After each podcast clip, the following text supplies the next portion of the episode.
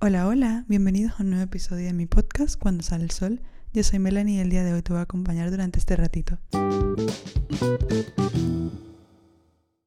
Hola chicos, ¿qué tal estáis? Espero que muy bien. Espero que esté siendo una semana buena y si no es así te mando un abracito y un beso. Yo estoy aquí un día más grabando un episodio para el podcast. Gracias por escucharme, gracias por estar aquí porque Lleva unos días desaparecida y creo que ahora que vuelva es muy probable que baje la cantidad de gente que me escucha. Tampoco han pasado como muchísimos días, pero sobre todo ahora que yo estoy empezando, em, es complicado pues eso, ¿no? Mantener como el ritmo. En fin, he estado esos días desaparecida porque, no sé, me sentía muy agobiada en general. Me cuestiono muchísimas cosas de, de lo que hago y de cómo me expreso y la razón por la que no he subido podcast, episodio, lo que sea, no es porque no quiera, no es porque esté sin ideas, para nada. O sea, tengo muchísimas ideas, más bien me sobran las ideas. es porque tengo tantas ideas que no sé cómo llevar a cabo las que tengo y como quiero hacer todas a la vez y al final es una especie de burnout, no sé si se dice así, perdón, pero no sé, no, no me gusta obligar a mí misma tampoco a hacer cosas así porque creo que en, este tipo de cosas se nota mucho la energía que transmitimos con lo que decimos a las personas y nunca tampoco he querido como dar una versión de mí misma que no corresponde con la realidad. Entonces, al final es como que prefiero esperar y descansar, entre comillas, porque claro, yo estoy en mi año de descanso y relajación, no puedo vivir en un descanso eterno, pero me refiero descansar simplemente y poder sentarme con mis pensamientos simplemente a estar en el momento y no preocuparme tanto por lo que voy a hacer. Entonces, creo que para eso me ha servido estas semanas. Pero bueno, también es verdad que quería volver esta semana, o sea, la semana pasada quería volver y tenía grabado un episodio, pero al final como que decidí no sacar ese. Y el fin de semana he estado como teniendo episodios depresivos, ataques de pánico, etc. Y tampoco era plan venir aquí con ese mood o sea que sé que al final es algo que puede ayudar a muchas personas, pero que no quiero que mis episodios sean como Melanie siempre triste porque luego me voy a acostumbrar a eso y tampoco quiero que se asocie como esa imagen a mí o que yo misma me vea como algo así. O sea que estar triste no está mal para nada, no es eso lo que quiero decir, es simplemente que a mí me gusta que el contenido que transmito sea como auténtico, pero que a la vez pueda aportar algo. Y por ejemplo, el episodio de estar triste no te define, siento que puede aportar algo a la gente, pero un episodio en el que yo hablando de ataques de pánico. No creo que vaya a aportar algo realmente. Y bueno, después de esta introducción tan larga y extensa, porque yo no suelo hacer introducciones tan largas ni contar tanto de mi vida aquí, eh, ahora sí vamos a hablar de lo que vamos a hablar hoy. Se me ocurrió esta idea del episodio la semana pasada, justo, porque aunque no estuviera grabando, os juro que se me venían un montón de ideas a la cabeza. Y he descubierto la razón por la que esto me parece tan importante justo este fin de semana con los ataques de pánico. Voy a hacer una especie de, de, paréntesis, porque claro, acabo de decir que un episodio mío hablando de ataques de pánico no, no lo haría, pero aquí voy a mencionar un poco el tema de ataques de pánico, ataques de ansiedad, etc. Yo el día este, el sábado creo que me dio el ataque de pánico, decidí meterme en YouTube y buscar ASMR para calmarme o para distraer la mente o lo que sea. Que luego subí por Instagram por si en algún momento queréis ir a verlo. Aparezco como Melanie con 2A y al final NT en Instagram. Bueno, la cosa que al final vi ese video de SMR y en el video la chica hablaba de que está, estaba bien estar así y que al final era el cuerpo como protegiéndonos de lo que había pasado en el exterior. Ese video como que me hizo pensar mucho en el momento después de tener un ataque de pánico, un ataque de ansiedad, cuidarnos a nosotros mismos después de sentir emociones tan fuertes o algo tan intenso como puede ser un ataque de pánico. Y eso decidí compartirlo en mis historias de Instagram porque me pareció como algo muy bonito y dije, pues si no hago un episodio de esto, por lo menos quiero que quede constancia de esto por si a alguien más le puede servir, que así sea una única persona, alguien le puede servir pensar así y simplemente como tener un poco una lista mental de aquello que te puede ayudar para estar mejor después de unos días tan duros o difíciles. Entonces a raíz de eso creo que se me ocurrió un poco como la razón por la que yo por la que quería hacer este episodio. Vale, pues dicho eso chicos, empezamos. Quería hablar entonces del self-care y de vivir de manera consciente. A ver, últimamente yo creo que en internet ha aparecido este término de self-care que básicamente es como cuidado personal. Yo lo veo como una especie de cuidado propio, solo que siento que ha conseguido muchísima popularidad en TikTok con vídeos en los que las chicas se levantan a las 5 de la mañana, se hacen 30 mascarillas, salen a correr, etc. Y que al final es como que encajan en una estética, por así decirlo, que bueno, nombres para esa estética habrá miles, pero yo la reconozco más como That Girl, ¿no? Y siento que esa popularidad del self-care ha hecho que mm, quizá muchas veces nos sintamos alejados del self-care, del self-care. Perdón por la cantidad de veces que voy a pronunciar mal la palabra self-care cuando esto es justo un episodio de self-care. Lo siento mucho, pero bueno, vamos a ver cómo se hace esto. Bueno, vamos a decirle si no cuidado personal para que no me quede tan complicado aquí y no me vaya a matar yo luego editando esto. A lo que voy. Con esta popularidad que se ha conseguido a través de TikTok con el tema del self-care, creo que muchas veces el resto de personas que no encajamos en esa estética como tal, nos sentimos a lo mejor alejados de llegar a tener ese self-care, ese cuidado personal. Y a mí que me jode realmente es que nos hagan pensar que tenemos que tener una cierta estética para cuidarnos a nosotros mismos. Porque al final para mí el self-care es cuidarse a sí mismo. O sea, para mí el self-care es una forma de mostrarte a ti mismo amor propio, agradecimiento, no sé, simplemente como honrar tu cuerpo, honrar tu mente, honrar tu alma. Y muchas veces en TikTok lo que vemos es un vídeo de una chica que a lo mejor está enseñando nada más una parte de su día, pero no muestra cómo es su día entero ni su vida entera. Y creo que ah, encima como que se romantiza un montón y a veces el self-care ni siquiera es tan romantizable. Si lo romantizas, bien, pero si no lo haces, no pasa nada. O sea, tampoco creo que tengamos que obligarnos a estar romantizando todo en esta vida, porque no. Es una forma de hacerlo, pero tampoco hace falta.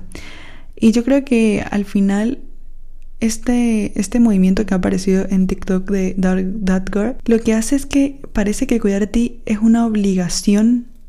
Y yo creo que no. Yo creo que cuidar de ti no es una obligación, es una muestra de amor propio pero es una muestra de amor propio que debe salir de ti y de lo que quieres para ti mismo y de las ganas de mejorar y de las ganas de crecer, pero no de algo que te impone la gente o de algo que quieres conseguir nada para dar una imagen al exterior de cómo eres tú cuando al final no encaja con tu versión real. Entonces, bueno, esta es mi opinión sobre el tema este de la popularidad en TikTok del self-care. Para mí hay un montón de cosas que pueden ser self-care Puede ser desde darte una buena ducha de agua caliente si es que lo necesitas, eh, aprender a conocerte sin juzgarte, aceptar tus fallos, poner límites. Al final creo que se trata un poco de escuchar tus necesidades. Y lo digo yo que tengo un podcast y dejé de grabar episodio porque no me sentía tan bien. Yo creo que eso también fue un poco self-care para mí. Y a ver, al final no es que todo sea self-care, ¿sabes? O sea, tampoco me malentiendas. Hay cosas que a lo mejor no son self-care, pero bueno, ese es otro tema también, ¿no? Al final yo creo que no hace falta tener una estética para cuidarte, no hace falta ser that girl para cuidarte, ni ser blanca, alta, hegemónica, etc. No hace falta. No hace falta. Y esto lo digo y a lo mejor puede ser controversial para ciertas, para ciertas personas, pero yo honestamente lo veo así. Yo hace un tiempo incluso le tenía rechazo a ese término simplemente por cómo lo veía en redes sociales. Y es que, bueno, también es verdad que estamos muy expuestos a las redes y que nos influyen de esa manera, pero podemos dar la vuelta al concepto y convertirlo en algo que pueda ser usable para cualquier tipo de persona sin importar la estética, sin importar el género, sin importar absolutamente nada y que simplemente sea algo que se haga por mero disfrute y por eso, demostrar amor propio. Entonces, bueno, sí, después de haber explicado un poco esto, voy a hablarte un poco de cómo empezar el self-care. Para mí, el self-care tiene, mucho eh, tiene mucho que ver con vivir de una manera consciente. Y creo que voy a empezar por ahí antes que empezar por el self-care. Más que nada porque quiero que tenga sentido lo que estoy diciendo y quiero que se entienda muy bien a lo que voy. Vale. Vivir de manera consciente yo siento que es muy necesario para poder empezar el self-care, ya se lo he dicho, para aceptar tu vida, para aceptar tu presente. Y para mí vivir de manera consciente se trata de no ver todo de color rosa, sino ser consciente de nuestras acciones, tanto buenas como malas, y cómo nos afectan a nosotros mismos y a los demás. Porque creo que la conciencia es lo que nos puede permitir avanzar a un estado de ánimo que sea mejor, a un estado del ser que sea mucho más elevado y que nos permita alcanzar nuestras metas. Creo que no se trata de estar siempre bien, porque es imposible estar siempre bien, sino de ser consciente de tus fallos, ser consciente de tus creencias limitantes, de tus errores, de las cosas que haces bien también, de tus logros y aplaudirlos obviamente, pero al ser consciente creo que nos damos a nosotros mismos como esa posibilidad de cambio y eso es muy importante para crecer. Vivir de manera consciente, voy a explicaros un poco de qué trata ser consciente. Yo diría que lo primero es ser consciente de quién eres. No de cómo te ven los demás, no de cómo te vistes, no de tus malas acciones, sino de quién eres tú en esencia, puro, auténtico. Y creo que al ser consciente de quién eres vas a sentir más confianza y amor por ti mismo. Y esto no es, no es una cosa que surja la noche a la mañana. Creo que el amor propio es una cosa que hay que trabajar toda la vida. Porque al final la persona con la que vas a estar toda tu vida eres tú. Qué mejor que trabajar eso diariamente. Yo creo que para mí ser consciente de quién eres no se trata de lo que haces. Porque eso no, yo creo que para mí ser consciente de quién eres no se trata de lo que haces, ya que eso no determina tu valor como persona, se trata de cuánto valor tienes solo por ser tú. O sea, creo que el valor es algo que es intrínseco, por así decirlo, a todas las personas sin importar lo que hagan. Como que todos deberíamos tener, o todos tenemos derecho a darnos ese valor a nosotros mismos, nada más por existir. Y eso es importante para ser consciente de quiénes somos. Lo segundo yo diría que es ser consciente de qué crees, qué afirmas y qué quieres. Esta me gusta bastante, la verdad. Porque esta se trata de ver qué creencias limitantes tienes y qué te ayudará a deshacerlas. Porque al final las creencias limitantes nos muestran una realidad que no corresponde con la realidad objetiva. No sé si me explico, pero estoy leyendo un libro de creencias limitantes muy interesante que probablemente un episodio más adelante sobre creencias limitantes me gustaría un montón y en este libro eh, me he dado cuenta de cuánto nos afectan las creencias limitantes y no somos muchas veces conscientes de que están ahí. Y suele ser porque estas creencias limitantes se alojan muchas veces en el subconsciente y puede ser duro para nosotros mismos enfrentarnos a ver esas creencias limitantes, pero creo que al final es importante para poder avanzar y para poder conseguir ciertos objetivos o para creer más en nosotros mismos. Por eso diría ser consciente de tus creencias limitantes. También creo que es importante ser consciente de que afirmas, ya que muchas veces también creo que es importante ser consciente de que afirmas, ya que muchas veces no somos conscientes del poder que tienen las afirmaciones en nosotros. Y de verdad, si nunca has probado hacer afirmaciones, haz simplemente una. Te digo, una durante una semana, no te lo estoy poniendo muchísimo, una semana. Afirma cualquier cosa que quieras, una afirmación. Puede ser sobre ti, puede ser sobre alguien, puede ser lo que, lo que sea, y verás cómo prácticamente parece magia, pero va a acabar cambiando tu realidad a eso. Y es porque las afirmaciones se instalan en nuestro, cerebro, en nuestro cerebro de una forma tan potente y es gracias a la acción repetida de esa afirmación que se instala tanto en nuestro cerebro. Entonces es importante ser consciente de qué estamos afirmando para poder ver qué nos está limitando también, ¿no? También creo que se trata de ser consciente de qué quieres, y esto lo he dicho en todos los episodios, creo, o sea, bueno, por lo menos en el de cómo ser la nueva It Girl y no morir en el intento, hablaba mucho de ser consciente de lo que querías.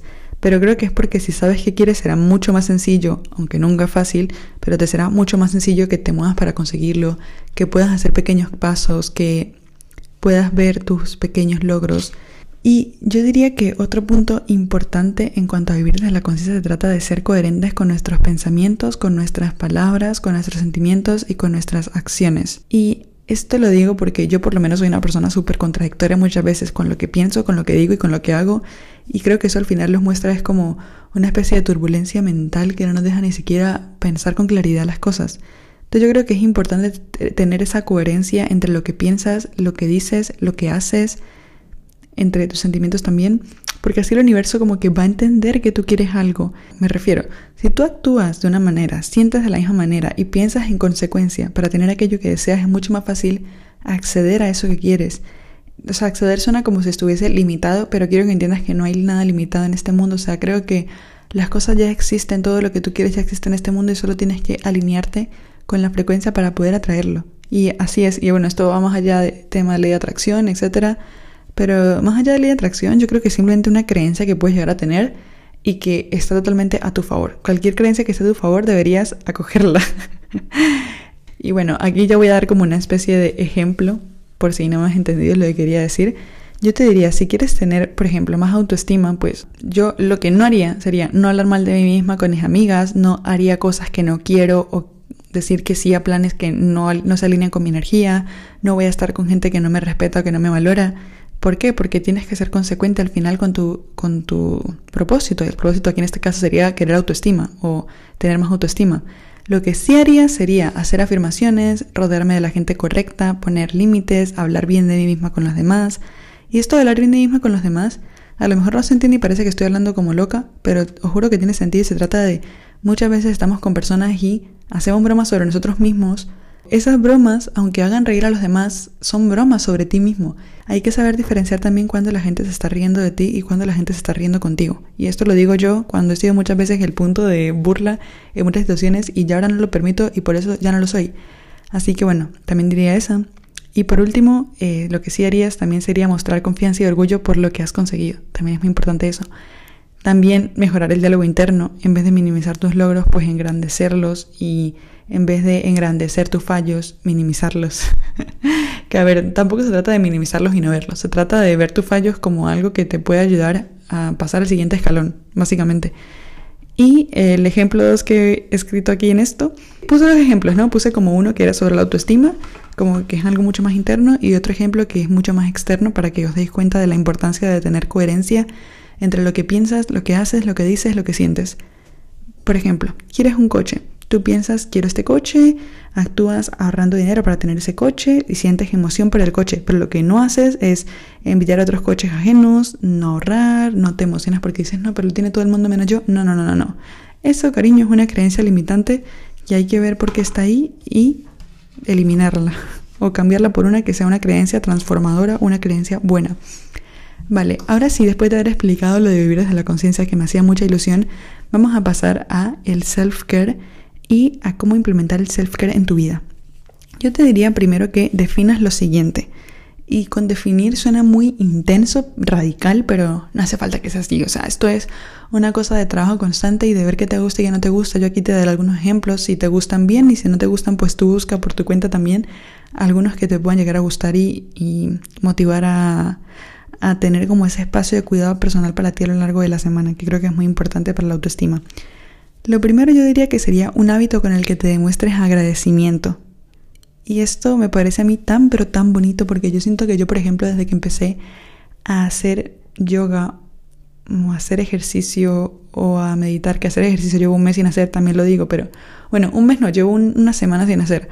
Siento que al final cualquiera de estas cosas que no necesariamente tiene que ser las que yo he dicho, pero cualquiera de estas cosas, cualquier hábito con el que te muestres agradecimiento, es una forma de decir, ok, estoy feliz porque estás ganas aquí, te mereces esto. Y cuando tú piensas que te mereces cosas buenas, el universo te da cosas buenas y esto se puede transformar en experiencias buenas, en conocer gente que te llene, en encontrar algo que te gusta, no sé, vivir realmente como desde la pasión y el amor por la vida. Esto suena, esto suena muy Lana del Rey Last for Life. No sé si se pronuncia así el álbum, de verdad siento que, tengo mucho problema con la pronunciación en inglés y, tengo un podcast, en fin. Vale, lo siguiente que yo definiría sería un hobby que te llene de amor. Y sé que esto suena como a generar emociones que sean de alta vibración, pero al final casi que es lo que queremos, ¿no? O sea, no es que esté mal, repito, estar triste para nada, es totalmente válido y si estás escuchando este episodio, te mando un abrazo y un beso, pero no pasa nada si estás triste. Es simplemente que creo que para tener ese self-care o para conseguir ese cuidado personal, pues es importante tener también una, un, perdón, un hobby que nos llene de amor. Un hobby que te motive y que te haga ver como poco a poco el progreso de lo que estás haciendo. Por ejemplo, si quieres empezar a tocar la guitarra, vas a ir viendo poco a poco cómo vas aprendiendo cosas, cómo mueves las manos de aquí y allí, cómo haces esto, cómo haces lo otro. Y siento que eso es muy interesante porque al final también te da como más confianza en ti misma y en decir, vale, Llevo este hobby durante un tiempo, mira lo que he conseguido hasta ahora y te motiva a hacer otras cosas que a lo mejor pensabas que no eras capaz de hacer y que mira, sí puedes hacer. Entonces creo que por eso también es muy importante tener un hobby que te llene de amor. Lo otro que diría sería encontrar tu forma de expresarte. Y no sé, creo que no nos hablan tanto de la importancia que es saber expresarnos y transmitir lo que sentimos en nuestro interior a algo exterior, porque muchas veces nos callamos un montón de cosas y las metemos en nuestro interior y somos un poco Bueno, la canción está de Lana del Rey, la de Cinnamon Girl, no sé si se pronuncia así, pero espero que se me entienda. En esta canción como que Lana del Rey habla, estoy pasando de una cosa a otra, perdón, pero en esta canción Lana del Rey habla de una chica que eh, quiere decirle muchas cosas a una persona, pero que al final no se las dice, básicamente, por lo que sea no se las dice. Entonces yo con esto lo que voy es que Por mucho que tú no quieras decirle a otra persona cómo te sientes, es importante encontrar tu forma de expresarte. Y esto es porque te va a liberar de una carga gigante y es de la carga que supone muchas veces mantener en nuestro cerebro, en nuestro corazón o en nuestra mente lo que sentimos por una situación, por una persona, por nosotros mismos o lo que sea. Entonces por eso creo que es importante eso, buscar la forma de expresarte, bien sea escribiendo, hablando, verbalizando simplemente lo que sientes con un audio en el teléfono. Sea como sea, creo que te va a venir muy muy bien. Hay gente que a lo mejor su forma de expresar es pintando, también está totalmente válido, válido. yo también la he hecho. a mí me encanta todo lo que tiene que ver con escritura, pero en otras ocasiones también me ha servido mucho pintar para expresar eso que siento y creo que son formas totalmente bienvenidas para eso. Pero al final es ah, pero al final lo importante es que encuentres la tuya y la que se asemeje con lo que tú buscas, con la relajación que quieres sentir a la hora de expresarte, ¿no? Y también que sea como un espacio seguro para ti, porque te digo, si hablas con un amigo, pues que sea un amigo que de verdad te va a retroalimentar, que te va a ayudar o que por lo menos te va a escuchar y te va a dar ese amor que necesitas en ese momento. Lo otro que yo te diría que a lo mejor puedes definir en el tema del self-care, cuidado personal, sería movimiento físico o movimiento disfrutable. En el episodio de Comer bien, sentirse bien, yo hablaba un poco del movimiento disfrutable, pero lo hablé muy por encima. Más adelante, cuando esté como más unida con el ejercicio, o sea, cuando vuelva al ejercicio, porque sé que voy a volver, eh, haré un episodio hablando de movimiento disfrutable, probablemente. Pero lo que voy con esto es que no necesariamente se trata de ir al gym, ni de hacer 50 abdominales diarios, ni hacer 30 sentadillas, ni mucho menos se trata de encontrar la forma de hacer ejercicio que a ti te gusta, un movimiento que te resulte agradable, que te resulte divertido, entretenido y que te motive a, sí, a continuarlo y a sentir esa confianza en ti misma, porque creo que todo esto que estoy diciendo al final se trata de, de ver el progreso tuyo y de sentirte confiado por lo que estás consiguiendo, porque al final con pequeñas cosas que haces diariamente tú vas construyendo una especie de, digamos, disciplina que cuando quieras conseguir un objetivo grande vas a tener para poder hacerlo. No sé si explico, pero es, se trata de construir, creo, una especie de base para alcanzar tus objetivos. Y esto muchas veces no lo dicen, pero se empieza por el día a día y se empieza por cosas pequeñas para tener lo que uno quiere. Y bueno, diría eso del momento disfrutable. Y lo último que diría sería aprender a disfrutar del proceso, que es prácticamente lo que acabo de hablar ahora un poco, pero aquí yo noté más bien como saber caerse, levantarse y seguir poco a poco ir entendiendo que el ritmo tuyo es único y que no es comparable al de otras personas, porque al final somos seres distintos, tienen metas distintas y tiempos distintos y son distintos en general, así que esto también es válido. Y otra cosa que anoté aquí es mejorar tu propio espacio. También siento que esa es una forma de self-care. Y con propio espacio, llámese habitación, llámese escritorio, llámese casa en general. Mm, lo que sea, pero yo siento que es muy importante, por lo menos para mí, estar con la habitación ordenada o el escritorio ordenado me genera una página tranquilidad que siento que es casi self-care para mí. Y bueno, obviamente que el resto de cosas em, que os he dicho siempre de que si las mascarillas, que si esto, que si lo otro, esas cosas que vemos en TikTok también pueden ser un ejemplo de self-care, simplemente que si a ti te gusta a ti, está genial, pero si no te gusta tampoco hace falta que te esfuerces a que te guste simplemente para encajar en eso. No, tú puedes hacer self-care como a ti te dé la gana y teniendo en cuenta que al final es una forma de cuidado personal para ti, por ti y que te va a ayudar a crecer, a hacer crecer tu amor propio, básicamente. Y bueno chicos, en conclusión, al self-care le das el significado que tú quieras. Punto. Encontrando, ¿cómo lo haces? Encontrando formas de cuidarte sin identificarte si no quieres con una estética. O sea, sin pensar que vas alineado a una estética porque sigas una especie de cuidado personal. No. Y siguiendo los mejores ejemplos que pueden definir tus hábitos, tus hobbies, tus metas, movimiento disfrutable, también incluirlo en tu día a día, todo esto que acabo de decir básicamente, y sobre todo disfrutar del proceso de las cosas. Y por otro lado, lo que he dicho de vivir desde la conciencia, que es importante para llegar al self-care, porque así eres consciente de quién eres, qué crees, qué afirmas, qué quieres, y además también es importante ser coherentes con tus pensamientos, acciones y sentimientos. Esa sería como la conclusión final del episodio. Y ya por último os dejo una palabrita que encontré mientras hacía este guion, que se trata de una palabra que se llama metanoia. Se trata del proceso de transformación que cambia la forma de pensar, de sentir, de ser o vivir de alguien. Me parece muy bonito y la encontré con una mariposa, así que bueno, si te ha gustado el episodio, coméntame una mariposa. no, es broma, es broma. Eh, bueno, sí, muchas gracias por escucharme, muchas gracias por llegar hasta aquí. Espero que os haya gustado el episodio. Un beso y adiós.